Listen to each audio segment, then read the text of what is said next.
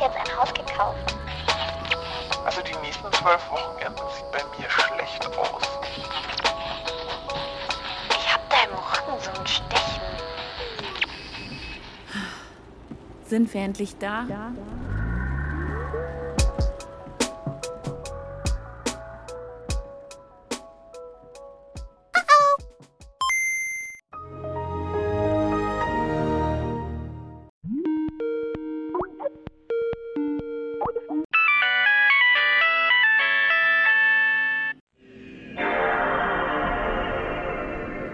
Na, was lösen diese Töne in euch aus? Ich persönlich fühle mich ja immer ganz heimelig, wenn ich sowas höre. Oder auch, wenn ich irgendwo das Wort iPod lese.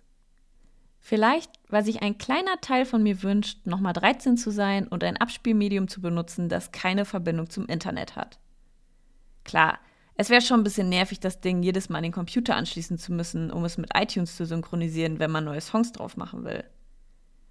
Und davor natürlich bei Wikipedia nach dem jeweiligen Album zu recherchieren und dann in der Google-Bildersuche die dazugehörigen Cover zusammenzusammeln und bei jedem Song einzeln in iTunes einzupflegen. Und davor natürlich stundenlang YouTube-Videos der gewünschten Songs in einigermaßen okayer Qualität und voller Länge zu suchen, die man dann eins nach dem anderen in einen MP3-Konverter ballert, bei dem vor jedem Download fünf Pop-up-Fenster aufploppen. Und das alles ohne Highspeed-Internet. Aber ich meine, immer noch besser als die Songs bei LimeWire, Kazaa und wie sie alle heißen runterzuladen, in der Angst, entweder den Familiencomputer mit Viren zu verseuchen oder gleich die ganze Familie in den Ruin zu stürzen, weil man von sämtlichen Plattenfirmen verklagt wird. Es gab an unserer Schule mal das Gerücht, der große Bruder von irgendwem hätte all seine Festplatten im Garten vergraben, um der Strafverfolgung wegen Online-Piraterie zu entgehen. Wahrscheinlich auch nur so eine Urban Legend, wie dass die Familie von einer Freundin, von der Cousine, von einer aus der Nachbarklasse im Urlaub einen kleinen Hund adoptiert hat und sich zu Hause dann rausgestellt hat, dass es gar kein Hund, sondern eine riesige Ratte war. Sorry, ich komme vom Thema ab. Aber ihr merkt, ich liebe es, in alten Erinnerungen zu schwelgen. Als ich noch für Neon geschrieben habe, war ich die Tante mit den Nostalgie-Themen. Mal habe ich verzweifelt mit einem russischen Kundendienst korrespondiert, um meinen alten ICQ-Account trotz fehlendem Passwort zu reaktivieren. Es hat Wochen gedauert. Mal habe ich einen ganzen Vormittag auf eBay verbracht, um herauszufinden, wie viel meine alte Pokémon-Kartensammlung noch wert ist. Nicht viel. Und der Artikel, den ich mal über den Crazy Frog geschrieben habe, wird sogar als Quelle im Wikipedia-Eintrag vom Crazy Frog verlinkt. Man könnte sagen, ich nehme am liebsten den Umweg über die Memory Lane. Und da scheine ich nicht die Einzige zu sein. Wenn ich mir meine Explore-Page bei Instagram so anschaue, gibt es da draußen immer mehr Accounts, die Zeug aus den 90ern, Nullern und 2010ern teilen und damit Millionen Menschen erreichen.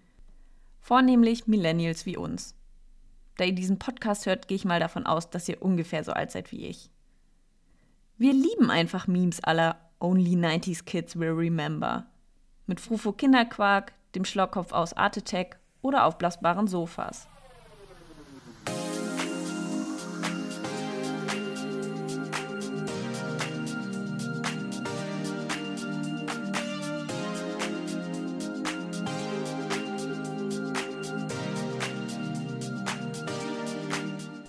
Aber warum steht unsere Generation so auf Nostalgie? Warum sehen wir uns nach der Vergangenheit? Wir wissen doch, dass früher nicht alles besser war. Ich wünsche mir jedenfalls keine Zeit zurück, in der Sexismus und Rassismus noch salonfähig waren. Bei unserer Form von Nostalgie geht es weniger um, lass mal wieder so machen wie früher, sondern mehr um die gemeinsamen Erinnerungen und Erfahrungen. Die teilen wir schließlich mit Millennials auf der ganzen Welt. Wir haben die gleichen Cartoons geschaut, die gleiche Musik gehört, mit den gleichen Spielsachen gespielt. Das schafft ein Gefühl von Gemeinschaft. Aber Nostalgie hat noch mehr Vorteile für unsere Psyche. In mehreren Experimenten von 2011 stellte sich heraus, dass Teilnehmende, die Songtexte lesen, die sie nostalgisch machen, in ihrem Tun mehr Sinn sehen als die Kontrollgruppe ohne. Die, die häufig Nostalgie verspüren, fühlen sich stärker mit anderen verbunden und empfinden ihr Dasein als wichtiger. Bei der nächsten Sinnkrise also vielleicht einfach mal alte Musik hören. Falls ihr nach einer geeigneten Playlist sucht, schaut mal in die Show Notes. Ich habe in mühevoller Arbeit drei Spotify-Playlists erstellt, die garantiert Nostalgie in euch auslösen werden. Laut James Bonus, einem Kommunikationswissenschaftler an der Ohio State University, vergleichen sich Menschen beim Nostalgischsein mit der Person, die sie früher waren. Er stellte fest, dass Studentinnen, die Popmusik aus ihrer Schulzeit hören, zufriedener mit ihrem derzeitigen Leben sind als bei aktuellen Charthits. Wenn sie sich beim Hören darauf konzentrieren, wie sie innerlich gewachsen sind, verstärkt das den Effekt sogar. Worauf wartet ihr also noch? Klickt die Playlists in den Shownotes an. Ihr könnt wählen zwischen Back to Dorf Disco mit den besten Hits zum Abdancen, Ich höre ja nur Indie mit Musik hauptsächlich von Bands, die mit The anfangen und Feelings mit 15, falls ihr gerade Liebeskummer habt oder euch einfach mal wieder spüren wollt.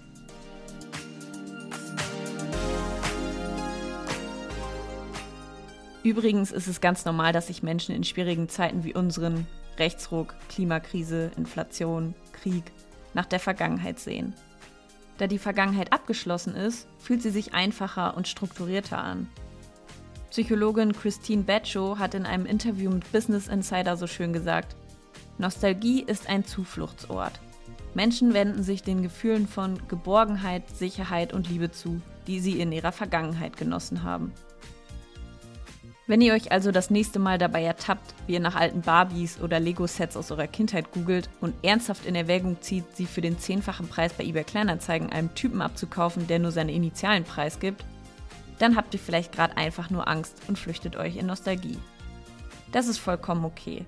Aber glaubt mir, ihr müsst nicht 250 Euro für ein 25 Jahre altes Spielzeug ausgeben. Aus eigener Erfahrung kann ich sagen, Fotos anschauen reicht meistens aus. Oder ihr hört einfach meine Playlists an. Sorry, Werbung Ende.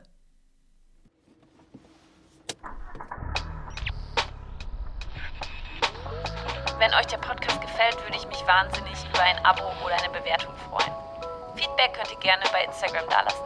Sind wir endlich da? Alles zusammengeschrieben.